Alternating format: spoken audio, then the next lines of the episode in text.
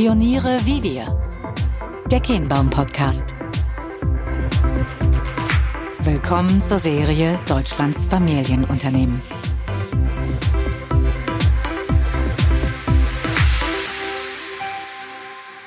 Sie sind unser Mittelstand. Erfahre, was die neue Generation an der Spitze von Familienunternehmen antreibt. Ist ihr Erbe mehr Last oder eher Chance? Wie erleben Sie Disruption und Wandel? Was ist Ihr Verständnis von Führung und Ihre Vorstellung von gesellschaftlicher Verantwortung? In diesem Podcast entdeckst und erlebst du gemeinsam mit Fabian Kienbaum Deutschlands Familienunternehmen. Herzlich willkommen zur fünften Ausgabe unseres Podcasts Pioniere wie wir. Mein Name ist Fabian Kienbaum und heute bin ich in Mannheim unterwegs bei Simon Engelhorn. Simon, wer bist du und was machst du?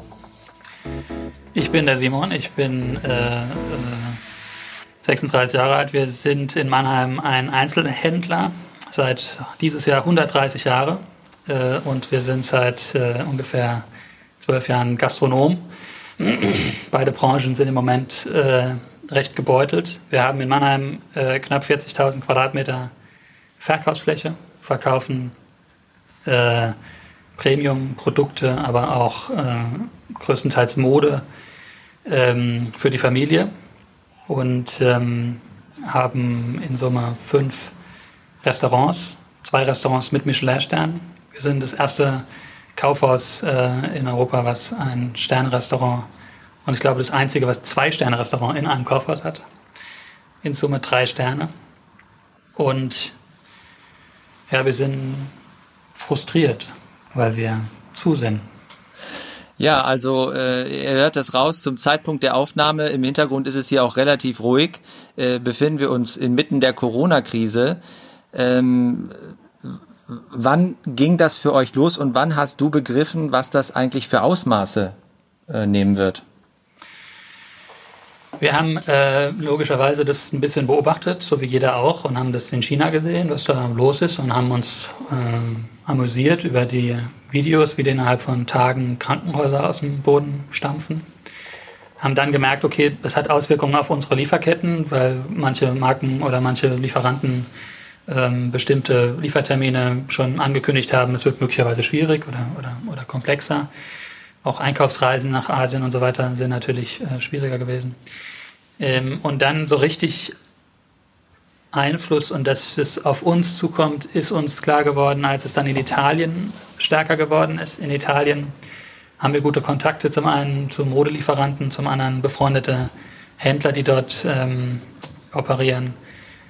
Und da ist uns eigentlich bewusst geworden, dass die eigentlich einfach nur ein paar Wochen vor uns sind. Und dass wir jetzt alles machen müssen, um uns darauf vorzubereiten, was auch immer man da vorbereiten kann, äh, dass im Prinzip eine gleiche, die gleiche Situation wie in Italien damals entstand. Also damals war es in Italien ja auch im Prinzip die Anfangsphase und der sogenannte Shutdown und dann kam kurze Zeit später die Ausgangssperre und so weiter. Und ähm, Dadurch waren wir so ein bisschen zumindest vorbereitet. Das hat sich dann unglaublich schnell überschlagen alles. Und ähm, gerade auch was öffentliche Verordnungen oder, oder andere Themen angeht, war es dann, haben sich da alle rechts und links überholt. Wir haben abends um 22 Uhr äh, die Verordnung bekommen, dass wir am nächsten Tag, am 18. März, den Laden äh, zulassen müssen. Das haben wir dann äh, fleißig äh, unsere Mitarbeiter abtelefoniert, damit die nicht umsonst äh, in die Straßenbahn und sich auf den Weg machen. Aber das war schon dann sehr kurzfristig. Wie funktioniert das praktisch? Wer hat euch darüber informiert? Wie läuft da so die Informationskette? Ja, wir versuchen über die IHK und über Verbände und über, über unsere Kontakte in irgendwelche politische Sphäre natürlich Informationen zu bekommen. Aber letztendlich mussten wir warten, was in der Verordnung steht. Und die Verordnung äh, wird vom Land veröffentlicht, egal was vorher an Informationen da ist. Und ähm, auch, auch, auch Politiker in dem Fall waren, glaube ich, oder sind, konnten auch gar nicht darauf vorbereitet sein, was und wie schnell das sich entwickelt. So dynamisch konnte man das gar nicht machen. Also konnte man, kann man denen in der Situation da auch keinen Vorwurf machen. Es war einfach unglaublich dynamisch. Also es ging dann ratzfatz. Und wir haben die Verordnung abends gelesen, haben gelesen, ab Mittwoch muss der Laden zubleiben. und haben dann am nächsten Morgen, früh morgens und abends natürlich auch schon versucht, äh, da äh, davor zu warnen. Wir waren natürlich darauf vorbereitet, dass wir Donnerstag oder Freitag dann zulassen müssen, weil so war es so ungefähr, dann ist aus den Medien mhm. das Gefühl gehabt. Ähm, dadurch war es dann nicht mehr so wahnsinnig schlimm, weil ob es jetzt ein Tag früher oder später ist, kann man dann, war dann schon mehr oder weniger kommuniziert. Aber es war schon, die erste Zeit war es noch ein ganz, ganz gut, ganz, ganz okayes Gefühl, weil man war so in Adrenalin, dass man geackert hat und gerudert hat und gemacht hat und geschlossen und überlegt hat und was machen wir jetzt und wie machen wir es und tausend Sachen zu lösen. Die schlimmere Phase war dann kurz danach, wenn dann praktisch quasi tatsächlich zu ist und man in den Laden gegangen ist und einem bewusst geworden ist, was das eigentlich, was hier eigentlich abgeht. Also das ist dann, das ist dann anstrengender gewesen. Eine der aktuell noch gültigen äh, Regelungen sind ja die Beschränkungen der, der Öffnung auf 800 Quadratmeter. Offenkundig seid ihr etwas größer. Du berichtest davon. Ist es gerade dabei, einen Begriff vielleicht zu kippen, vielleicht auch nicht, von Land zu Land und von Stadt zu Stadt auch noch teilweise unterschiedlich. Äh, wie habt ihr das aufgefasst? Und äh, jetzt mal angenommen, es kommt so, dass es sich verändert, so wie es hier ausschaut. Äh, wie könnt ihr das hier dann darstellen oder wie könnt ihr damit gut umgehen? Also zunächst mal hat Föderalismus sehr große Vorteile in vielen Bereichen, aber in dem Bereich war es jetzt äh, tendenziell schwierig. Ich denke, erstens hätte man, es war jetzt doch viele Wochen zu und man hätte in die Abstimmung, unabhängig jetzt vom Zeitpunkt, aber wie und welche Szenarien und welche Verordnungen in den Ländern äh, bestehen, was man öffnen darf und was nicht, hätte man die Wochen doch eigentlich nutzen können, um das mal zu überlegen. Ne? Jetzt war es so, dass wir auch, also in sehr, sehr kurzer Zeit am Freitag äh, die Verordnung bekommen haben, Freitagnacht um 23 Uhr oder so, dass wir am Montag theoretisch öffnen dürften, wenn wir 800 Quadratmeter haben. Wir haben ein paar Läden, die haben 800 Quadratmeter. Und es ist auch so, dass die Verordnung komplett unterschiedlich ist in jedem Bundesland. Also diese 800 Quadratmeter, die hat man zwar in dieser berüchtigten Videokonferenz abgestimmt, aber die Interpretation dessen ist doch sehr unterschiedlich äh, umgesetzt worden. Und ähm, das macht es extrem schwierig. Wir haben auch in zwei, wir sind ja hier im Dreiländereck, im sogenannten Rhein-Neckar-Gebiet, Rhein-Neckar-Region. Also wir haben hier Hessen, äh, Baden-Württemberg und Pfalz. Und jedes Land hat komplett unterschiedliche Regelungen. Und ähm, das macht's das macht's total schwierig. Zum anderen ist es auch so, dass die, diese 800 Quadratmeter, also in Hessen durften wir aufmachen, dort haben wir auch einen Laden, der äh, 4000 Quadratmeter hat, dort dürften wir durften wir 800 Quadratmeter abgrenzen. Ähm, und jetzt seit gestern Abend äh, ist die neue Verordnung veröffentlicht worden, dass das auch in Baden-Württemberg gilt, weil die Gerichte diese Regelung, wie es in Baden-Württemberg ist, ähm, nicht akzeptiert haben und äh, als rechtswidrig betrachten. Jetzt können wir quasi gucken, wie wir hier öffnen. Hier werden wir das auch so tun. Wir wollen für unsere Kunden da sein. Wir wollen den Kunden die Möglichkeit bieten, äh, hier einzukaufen. Wir haben ein extrem umfangreiches Infektionsschutzkonzept und, äh, und Hygienemaßnahmen ohne Ende eingeleitet. Wir haben äh, Plexiglas-Schutz, wir haben Desinfektionsspender, berührungslos mit Sensor, wir haben eine digitales Füllgradmessung des Hauses, können also exakt messen, egal in welchem Eingang jemand reinkommt oder rausgeht, wie viele Menschen sich gerade im Haus befinden, sodass wir also maßnahmentechnisch das alles über die Wochen vorbereitet haben, um äh, damit wir, weil wir, also die Politik ist ja auch nicht spontan auf die Idee gekommen, dass Plexiglasscheiben schlau sind oder dass man sich vielleicht Inf Inf Inf also Desinfektionsmittel haben sollte. Äh, das hätten die auch früher sich überlegen können. Naja, also jetzt haben wir quasi wiederum eine neue Situation seit gestern Abend und können jetzt, ähm, werden jetzt am Samstag äh, die anderen Läden öffnen. Grundsätzlich ist aber 800 Quadratmeter für uns eine völlig, eine krasse Ungerechtigkeit und Wettbewerbsverzerrung. Die Begründung, dass wir das, äh, dass das deswegen ist, weil wen, damit weniger Leute in die Stadt kommen und die Fußgängerzonen nicht so gefüllt sind würde aus meiner Sicht eher dafür sprechen, große Läden aufzumachen und kleine zuzulassen, weil dann, wenn du ganz, ganz viele kleine Läden hast, in Mannheim ist 90 Prozent der Läden sind kleiner als äh, 800 Quadratmeter, das heißt, die haben alle offen. äh, die stehen alle Schlange in die Fußgängerzone rein, äh, mit ihren, ab, mit ihren abgetragenen gedrückten äh, Abstandshaltern da, äh, Bodenklebern. Das ist doch viel einfacher, wenn es man in großen Flächen macht. Jetzt kann man sagen, okay, wir wollen aber kleine Händler unterstützen und auch für uns ist es extrem wichtig, dass kleine Händler äh, äh, da sind und es ist für jede Stadt wichtig, dass kleine Händler überleben und dass die unterstützt werden, weil eine Stadt ist nur attraktiv durch Vielfalt und durch Attraktivität auch von kreativen und spannenden individuellen Läden. Aber bei 800 Quadratmetern ist das eben nicht das Kriterium, nach dem ein Unternehmen öffnen darf, weil die meisten Konzerne äh, dieser Welt ähm, haben auch Läden, die ungefähr 800 Quadratmeter auf, äh, groß sind und dürfen alle öffnen. Ja. ja. Und ähm, die meisten Mittelständler, wie wir und andere Platzhirsche oder auch Becken, Kloppenburg, Privaninger, andere Familienunternehmen, haben eben Flächen, die größer sind und dürfen nicht öffnen, verkaufen aber eigentlich die gleiche Klamotte. Und das ist eine extreme Wettbewerbsverzerrung. Als Händler hast du vielleicht Insights, woher diese ominösen 800 Quadratmeter überhaupt kommen? Ja, es gibt verschiedene Pressemitteilungen, wo das in irgendeiner Bauverordnung angeblich ist, aber ich glaube, dass das tatsächlich so eine Art Kuhhandel war zwischen den Ministerpräsidenten oder so. So stelle ich es mir vor, dass die in ihrer Telefonkonferenz äh, sich überlegt haben, der eine wollte 400 Quadratmeter, der andere 1000 und dann mal gesagt, du, da in dieser Verordnung, da steht irgendwas von 800 Quadratmeter, ja gut, dann nehmen wir die halt. Ne, so. Also ich denke nicht, dass das besonders fundiert irgendwie aus infektiologischer Sicht ähm, oder in irgendwie was mit Epidemie, Eingrenzung oder sonst irgendwie. Also mir wurde noch nie eine sachliche Herleitung davon mitgeteilt. Was bedeutet das jetzt für euch? Also ähm, vielleicht kannst du da mal ein bisschen ausführen. Alles zu. Ähm, Umsatz geht erstmal gegen Null. Habt ihr Möglichkeiten, das zu kompensieren? Wie sieht es mit E-Commerce aus?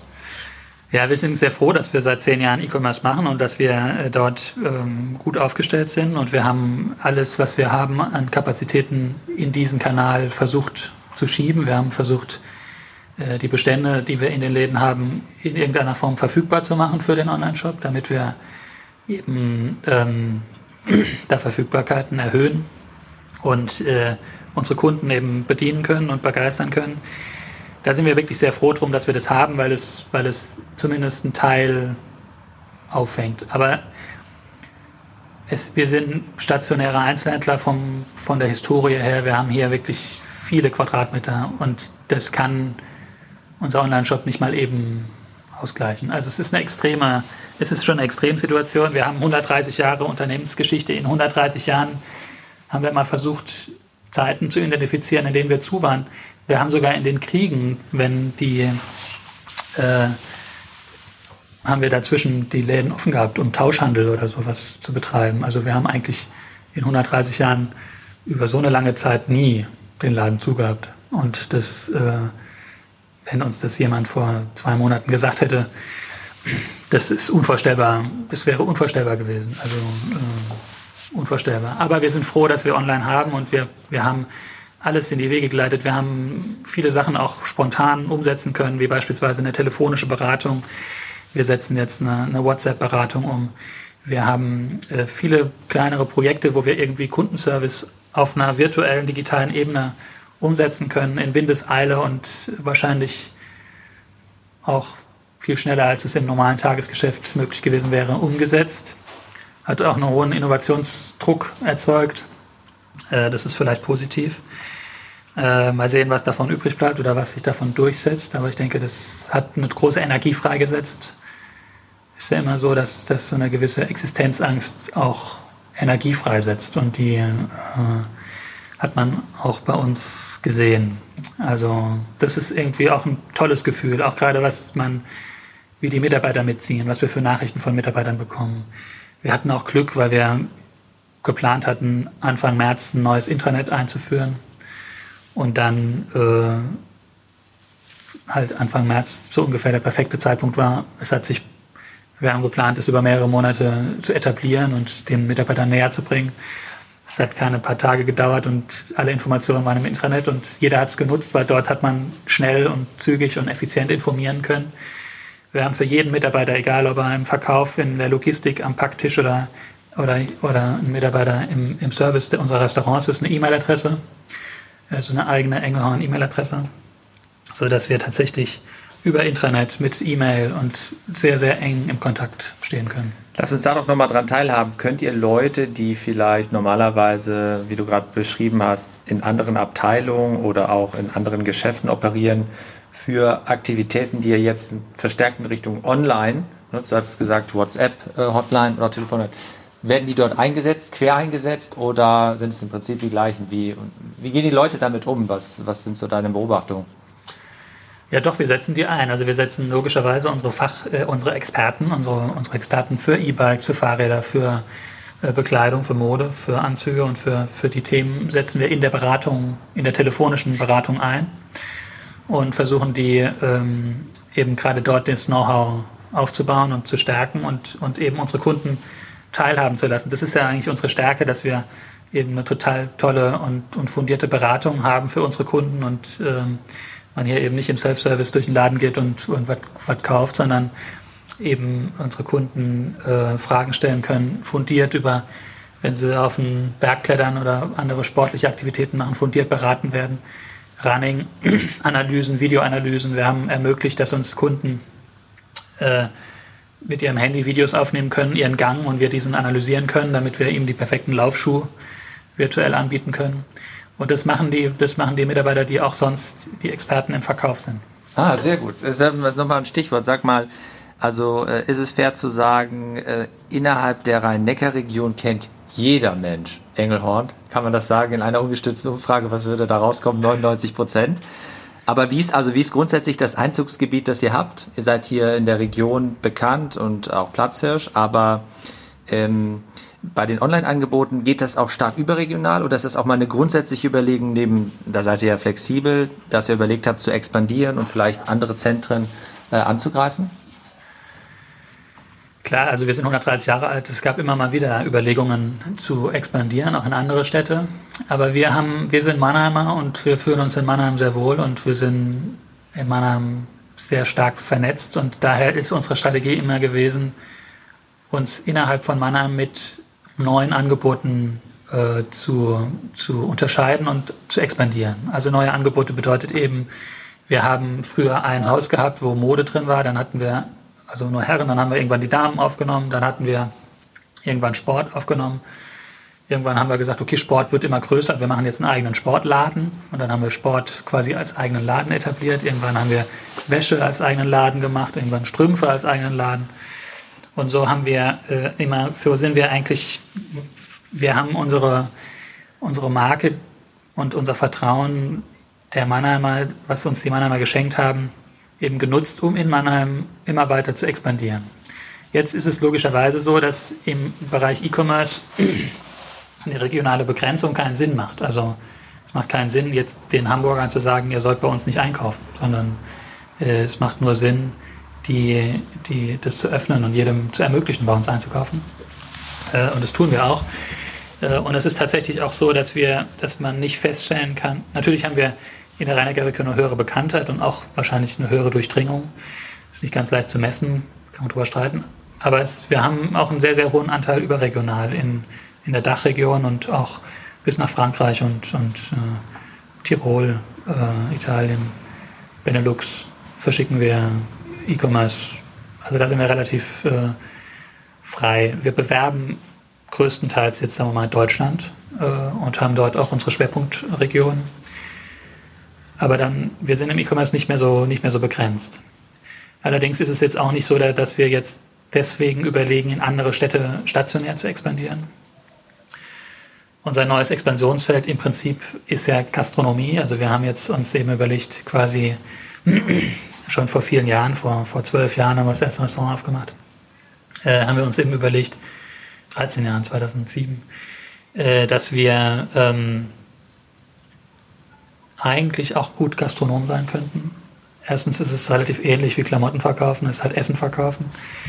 Äh, natürlich wird es veredelt. Ähm, wie ist die Reihenfolge? Kommen die Leute zum Einkaufen, gehen dann essen oder kommen zum Essen und gehen dann einkaufen? Es ist ganz unterschiedlich. Es gibt Menschen, die kommen nur zum Essen. Also in, in der Sterne-Restaurant, denke ich, ist extrem viel über Reservierung. Das bedeutet, die gehen auch häufig einfach nur essen. Werden aber wie Flughäfen so durch den Laden geschleust, um hier anzukommen, nee, nee. oder gibt es separate Eingänge? Es gibt komplett separate Eingänge und wir, wir zwingen niemanden durchs Haus zu gehen, um irgendwie äh, einen möglichst komplizierten Weg zum Essen zu finden. Du, wir sind froh über jeden, der im Haus ist und wir wollen es jedem Kunden möglichst einfach zu machen, dahin zu kommen, wo er hin will. Und wir wollen ihm nicht aufzwingen, irgendwo anders hinzugehen und vielleicht was zu kaufen, was er gar nicht will. Ähm, deswegen haben wir das nie gemacht und werden es auch nicht machen. Äh, man kommt überall hin.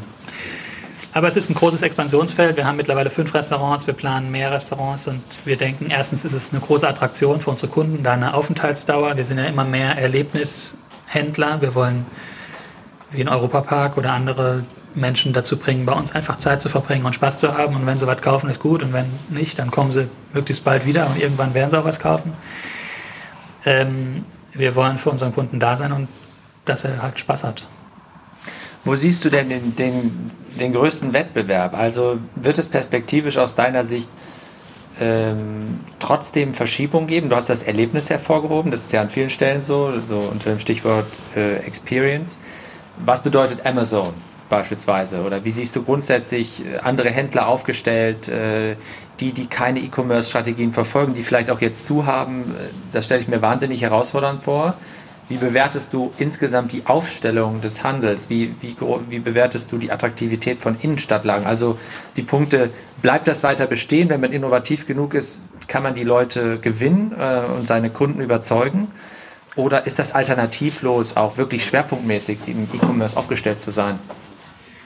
Ich denke, man kann das pauschal nicht beantworten, aber es ist für viele, die wirklich kommerzielle Ware verkaufen, die also nicht wirklich ganz individuell und klein und Blumenhandel oder irgendwie was wirklich Spannendes, Kleines, Attraktives machen, ist es schwierig äh, herzugehen und zu sagen, also für die ist es schwierig, E-Commerce zu machen. Ne? Die machen ihren kleinen Laden und da funktioniert das, glaube ich, auch. Mhm. Und das macht so eine Stadt auch aus. Und deswegen ist es total wichtig, dass möglichst viele Leute trotzdem in die Stadt kommen und auch tatsächlich ihren Local Dealer äh, supporten. Ähm, weil das eben die Stadt spannend macht.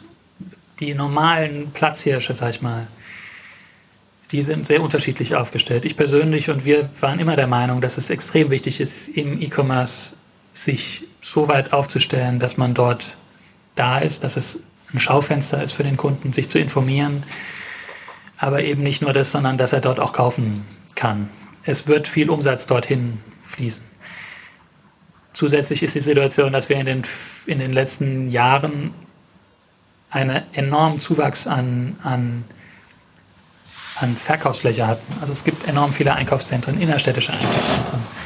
Und Verkaufsfläche, die einfach dazugekommen ist, die in vielen Fällen auch gefüllt ist mit standardisierten Filialisten. Ähm, ich könnte mir vorstellen, dass das zu viel ist, dass es in vielen Fällen jetzt auch schon erkennbar ist, dass wir sehr, sehr viele Unwidmungsüberlegungen haben. Ähm, auch so ein größere Warenhauskonzerne stelle ich mir schwierig vor in der Menge an Flächen. Das heißt, da werden viele Verkaufsflächen zur Verfügung stehen in naher Zukunft. Ähm, und die werden revitalisiert werden müssen, damit sie nicht wie in den USA, manche Bilder sieht man ja, wenn da Bäume wachsen in Einkaufszentren. Äh, das wollen wir möglichst vermeiden. Zumindest in den Innenstädten wäre das eine Katastrophe. Und da braucht es flippige und, und spannende, kreative, individuelle, digitale Konzepte, was man mit diesen Flächen macht. Das könnten Shared Office-Konzepte sein, WeWork, andere haben es ja vorgemacht. Und sowas macht natürlich auch eine Stadt attraktiv. Es muss in Zukunft mehr Gründe geben, warum die Menschen in die Stadt gehen, außer ihre Klamotte zu kaufen, weil das, die werden nicht mehr in die Stadt kommen, um ihre Socke da zu kaufen um ihre Socke oder ihr Unterhemd oder sonst irgendwas. Das ist einfach, das habe ich viel einfacher, wenn ich das bei Amazon oder bei, bei uns oder bei wem auch immer online kaufe. ähm, dafür sind digitale Kanäle eigentlich prädestiniert. Da kann man sich ein Abo sogar machen äh, oder andere Sachen. Ähm, wenn ich in eine Stadt gehe, dann gehe ich in die Stadt so mit dem, aus dem gleichen Grund, warum ich in den Europapark oder in Disneyland gehe, weil ich mich unterhalten will, weil ich dort in ein Restaurant will, weil ich in die Schaufenster gehen will, ich will mich inspirieren lassen. Ich will dort vielleicht arbeiten, ich will dort einfach Zeit verbringen. Und die, diese Angebote werden viel stärker in den Vordergrund rücken und es wird stärker in so eine Richtung Showrooming gehen. Ich bin auch nicht sicher, was das bedeutet für ein Geschäftsmodell oder so. Aus einer Geschäftsmodellperspektive ist es natürlich auch für uns sehr herausfordernd, mit den vielen Verkaufsflächen, die wir haben, zu sagen, das werden alles Showrooms. Das ist auch unrealistisch. Äh, also ähm, müssen wir das sehr, sehr konzentriert angehen. Wir sind da gut aufgestellt, weil wir eben schon lange digital haben und uns da äh, äh aufstellen können. Wir sind eben auch aus diesem Grund sehr früh in diese gastronomische Schiene reingegangen. Man merkt es ja auch auf den Fußgängerzonen, immer mehr frühere Händler werden jetzt Gastronomen, ähm, Systemgastronomen. Also da wird sich wahnsinnig viel verändern. Und es gibt sehr, sehr viele, für sehr, sehr viele Händler, gerade auch was, was sagen wir mal, Genossenschaften oder, mhm. oder so Strukturen angeht, die da große Herausforderungen haben werden. Also wie ist dein Gefühl? Ist jetzt eine sehr herausfordernde Zeit, aber äh, hast du schon erste Gedanken, wo du glaubst, äh, einerseits fühlt ihr euch gut genug aufgestellt? Da habe ich das Gefühl, ja, weil ihr sehr früh quasi ein breiteres Angebot geschaffen habt, ähm, von Gastronomie, aber auch online. Oder äh, entfalten sich bei dir schon Gedanken, wo du glaubst, ihr müsst nochmal strategisch nachschärfen mit all den Erfahrungen, die man gerade sammelt? Wie hast du da schon ein erstes Gefühl, was sich so herauskristallisiert? Also ich denke, und das sagt ja im Prinzip, ist, bin ich nicht der Einzige, der das sagt, dass das ein Verstärker ist. Also, dass im Prinzip die Entwicklungen, die wir vorher gesehen haben, sich möglicherweise weiterentwickeln, aber tendenziell verstärkt. Also, dass auch digitale Homeoffice, äh, das merken wir auch bei uns, ist, also, wenn man sich überlegt, als wir Office 365 eingeführt haben mit Teams und allem Drum und Dran, was dazugehört, äh, ist die Anwendung, wurde genutzt und so langsam hat sich das auch durchdrungen. Aber jetzt, seitdem Social Distancing angesagt ist, äh, ist auf einen Schlag, kann es auf einmal jeder. Ähm, also, und das, so geht es ja mit vielen Videokonferenzsystemen und mit vielen Gewohnheiten auch von Konsumenten, die jetzt in so einer Krise über viele Wochen geübt werden, ausprobiert werden und sich deswegen dann viel stärker etablieren und entwickeln. Und deswegen die, der Status ähm, von der Entwicklung sich nicht unbedingt verändert hat, aber ich denke doch beschleunigt wird. Möglicherweise auch dadurch, dass einige das gar nicht überleben können äh, und jetzt ja schon einige auch in, in Schutzschirmverfahren äh, äh, geflüchtet sind, auch gerade Händler, wo eben auch die Frage ist, was passiert mit den Flächen mhm. oder, oder so. Das sind ja zum Teil auch wirklich großflächige Einzelhändler, jetzt äh, äh, Galeria, Kaufhof, Karstadt oder Appelrad und Küpper. Das wird schon spannend zu beachten sein, was das mit den Städten macht. Gerade in Mannheim sind es, haben wir zwei große Kaufhöfe. Da, ich denke, dass alle Entwicklungen, die ich vorher gesagt habe, sich tendenziell einfach nur beschleunigen. Was bedeutet das für euch in der Unternehmensführung? Wie, wie, und wie seid ihr da eigentlich aufgestellt? Also gibt es neue Routinen? Habt ihr eine Corona-Taskforce, wie das so viele haben? Ähm, wie schaut es da aus? Ja, wir haben, wir haben, wie gesagt, weil wir das in Italien mitbekommen haben und da tägliche Telefonate mit unseren italienischen Freunden hatten, relativ schnell und zügig äh, reagiert und so eine, und so eine tägliche Geschäftsleitungssitzung äh, eingeführt mit einigen äh, Fachbereichsleitern, die wir dazugenommen haben, die eben erfolgskritisch sind in der Phase. Wir haben das jetzt äh, seit dieser Woche auf dreimal wöchentlich reduziert. Ähm, in der Phase gab es aber tatsächlich auch jeden Tag was zu besprechen. Äh, normalerweise bin ich nicht so ein großer Fan von zu vielen Besprechungen. Wir haben auch nicht lange da gesessen, aber es war einfach immer wieder ein Status, wer macht was, wo, wie, wie sieht es aus, wie mhm. sieht es in der Logistik aus? Mhm. Wie sieht es im Online-Shop aus? Wie sieht es im Marketing aus? Es muss ja alles verändert werden. Wir haben alles äh, auf den Kopf gestellt. Und ähm, dafür war das zwingend notwendig. Wir haben diese Routine ähm, eben so eingeführt, ähm, haben uns das, wir haben jetzt keinen, wir sind zu klein oder wie auch immer, also wir haben jetzt keinen irgendwie Krisenstab in dem Sinne, sondern wir machen es selbst. Aber äh, wir sehen das auch als unsere Verantwortung und wir versuchen sehr, sehr intensiv eben mit allen Mitarbeitern zu kommunizieren, zu informieren. Äh, lieber einmal zu viel zu informieren als, als zu wenig, damit, weil sich auch jeden Tag irgendwas verändert. Ne? Also, und das müssen wir einfach, ähm, da, da, da bereiten wir uns drauf vor. Bisher muss man ehrlich sagen, dass wir sehr, sehr viel über kurzfristige Maßnahmen, unsere Bestände, unsere Mode, unsere Klamotte im Herbst. Es gibt ja auch Lieferverzögerungen jetzt immer mhm. mehr für die Herbstmode, ähm, wo wir mit unseren Lieferanten sehr eng im Austausch sind. Wir haben 800 Lieferanten, das ist nicht ganz trivial, das zu koordinieren und zu kuratieren, dass wir, dass wir in so einer Zeit, wo völlig unsicher ist, ob eine zweite Welle kommt oder nicht und wie lange dürfen wir aufmachen, was dürfen wir aufmachen, was können wir verkaufen oder nicht verkaufen, das zu planen ist praktisch unmöglich. Ähm, deswegen haben wir uns zwar schon in vielen Diskussionen ähm, dann eher am Wochenende ähm, äh, darüber unterhalten, was hat das jetzt eigentlich strategisch für einen Einfluss, aber so richtige konkrete Veränderungen haben wir da jetzt nicht, noch nicht vorgenommen. Wir sehen uns auch eigentlich gut aufgestellt. Wie gesagt, es, wir haben auch eine Roadmap. Einige Themen könnten vielleicht früher kommen, als wir das ursprünglich gedacht hätten. Aber Okay, gut. Also die Tatsache, dass ihr äh, ja auch im E-Commerce ganz gut aufgestellt seid, hat ja äh, auch etwas mit deiner Arbeit zu tun. Äh, du bist unter anderem verantwortlich für IT, auch Logistik weitere Themen wahrscheinlich. Musst du noch mal kurz sagen, wie viele Engelhörner sind denn hier so am Werk in eurem Familienunternehmen? Äh, wie viele von der Familie tatsächlich? Ja, also wir sind, wir sind zu dritt. Wir sind äh, äh drei äh, ähm, Gesellschafter, Geschäftsführer. Äh, der Fabian, mein Cousin, der Andreas, mein anderer Cousin und ich. Ähm, wir haben uns die Geschäftsführung äh, aufgeteilt. Wir haben auch noch externe Geschäftsführer, den Herrn Weger und Frau Eisenhauer als kaufmännische und, und ähm, Handelsgeschäftsführer.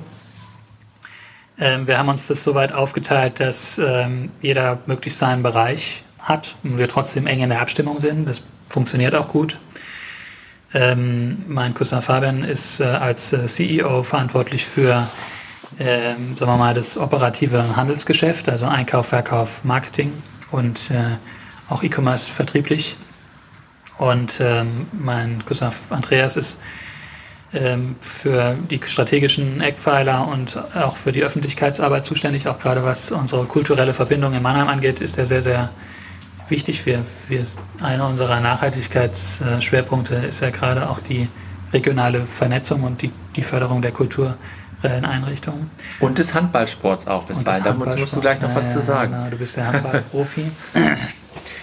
Ähm, da kann mein Cousin mehr dazu sagen, aber ich kann auch versuchen, was zu sagen. Ähm, und ich mache, ich bin COO und kümmere mich im Prinzip äh, um ähm, Logistik, äh, Immobilienprojekte äh, und Immobilienmanagement, äh, IT, alle Digitalisierungsprojekte und ähm, Prozesse, Organisationen und ähm, solche Themen. Und äh, Handball, ja, Handball ist ein Monum. Wir sind ja, also die rhein Löwen sind natürlich die beste Handballmannschaft überhaupt, ist ja klar. Mhm. Äh, da können wir uns tatsächlich glücklich schätzen, dass wir äh, den, die regionalen Sportvereine ähm, auch stark gefördert werden von der Familie Hopp äh, im, im größtenteils, ähm, die da wirklich das toll machen. Und ähm, mein Cousin Fabian ist auch im Aufsichtsrat von den rhein Löwen. Und äh, ist ein toller Verein. Wir haben also mit der, mit der SAP Arena in Mannheim wirklich also eine Institution, die hervorragend funktioniert für, für Handball, für Eishockey, der zweite deutschlandweit beste Verein überhaupt. Ähm, und ähm, aber auch für Konzerte und so weiter. Ja, das funktioniert ganz gut. Und Friesenheim, da seid ihr auch irgendwie involviert die Mannschaft, die letztes Jahr in der ersten Liga geblieben ist, als Gummersbach abgestiegen ist, nachdem die Rhein-Neckar-Löwen ja in einem interessanten Spiel verloren hatten gegen Friesenheim, kurz vor Ende der Saison. Aber das lassen wir eben angestellt. Kommen wir zum Abschluss.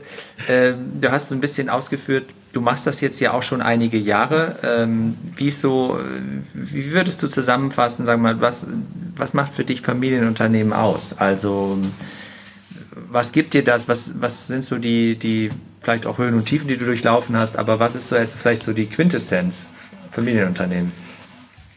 Ja, also die Quintessenz ist, dass das natürlich Stärke und Schwäche ist, wie man immer so schön sagt. Ähm, wir sind mit dem ganzen Unternehmen aufgewachsen. Es ist wie, wie, wie ein Geschwisterkind äh, gewesen und ist äh, deswegen immer da gewesen, war immer Thema. Wir waren viel, viel hier und haben darüber äh, gelacht und geweint und gemacht. Ähm, und das ist eigentlich auch das, was Familienunternehmen ausmacht, dass äh, sich eben jeder, der hier arbeitet und insbesondere auch wir mit dem Unternehmen extrem stark identifizieren und äh, alles dafür tun werden und würden, äh, was nötig ist, um diese 130-jährige Geschichte äh, noch 130 Jahre weiterlaufen zu lassen, mindestens.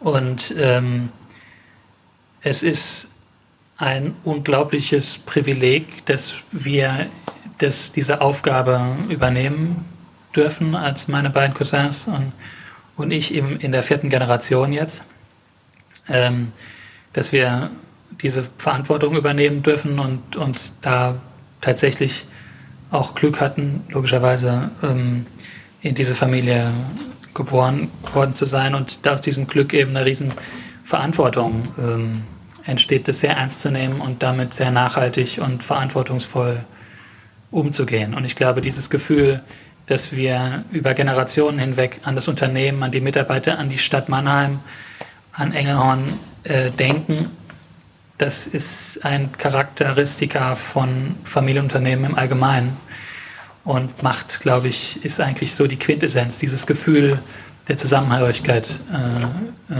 das ist, glaube ich, der große Mehrwert. Und das ist auch das, was uns in der Krise wahnsinnig viel hilft und, und zusammenschweißt und ähm, nach vorne bringt, weil ein unglaublich großes Vertrauen, ein Urvertrauen da ist, dass wir miteinander nach vorne gehen können und miteinander das erreichen können und äh, das umsetzen können, was wir planen. Zum Abschluss habe ich noch eine Frage. Verrate uns etwas, was du noch nie jemandem verraten hast. Bis vielleicht deine Frau oder deinen Kindern. Ein geheimer Wunsch, eine Mission, ein Vorhaben. Das. Ähm, ein Traum. Ein Traum. Denke, ein Traum. Mir fällt jetzt nichts Kreatives ein. Ne? Ist egal, ist egal. Ein großer Traum ist natürlich, und dies ist eben auch die Verantwortung von vorher, dass wir diese ganzen Unwägbarkeiten hinter uns lassen und eigentlich, und das ist jetzt halt ein konkreter Traum, gestärkt aus dieser Situation herauskommen und uns möglicherweise klarer wird, was durch diese Krise offensichtlich geworden ist, nämlich dass Geschäftsmodelle, wie wir sie möglicherweise vorher noch gedacht haben, dass sie funktionieren, nicht funktionieren. Und dass uns das die Erkenntnis bringt, dann die richtigen Entscheidungen zu treffen. Und äh, dass ich glaube, dass wir jetzt wirklich in der Situation sind, die entscheidend dafür ist, wie sich Unternehmen verändern, verwandeln und dann aus dieser Krise und aus der Situation gestärkt hervorgehen. Und das ist eigentlich der größte Wunsch, dass wir das tatsächlich schaffen und uns nicht zu sehr im Hamsterrad verlieren der Krisen, des Krisenmanagements und, äh, und es eben trotzdem schaffen, visionär die Schritte zu gehen und in die Zukunft äh, zu sehen und zu investieren und dadurch eigentlich die Situation im Positiven zu nutzen. Das ist ein wunderbares Schlusswort. Simon, ganz lieben Dank, dass wir heute bei dir sein durften. Ich schließe mich da an. Äh, die Zeit nach der Krise wird eine andere sein und, hoffentlich die neue Normalität auch eine andere, in der wir äh, ausgewogener, ausbalancierter, genügsamer und vielleicht besonderer agieren, äh, Wertschöpfung nachhaltiger ausgestalten können, das Leben gleichsam genießen ähm, und ähm, vielleicht auch ähm, das Klima zukünftig etwas stärker schonen werden. Und damit äh, bedanke ich mich für euer Zuhören und freue mich auf die nächste Folge.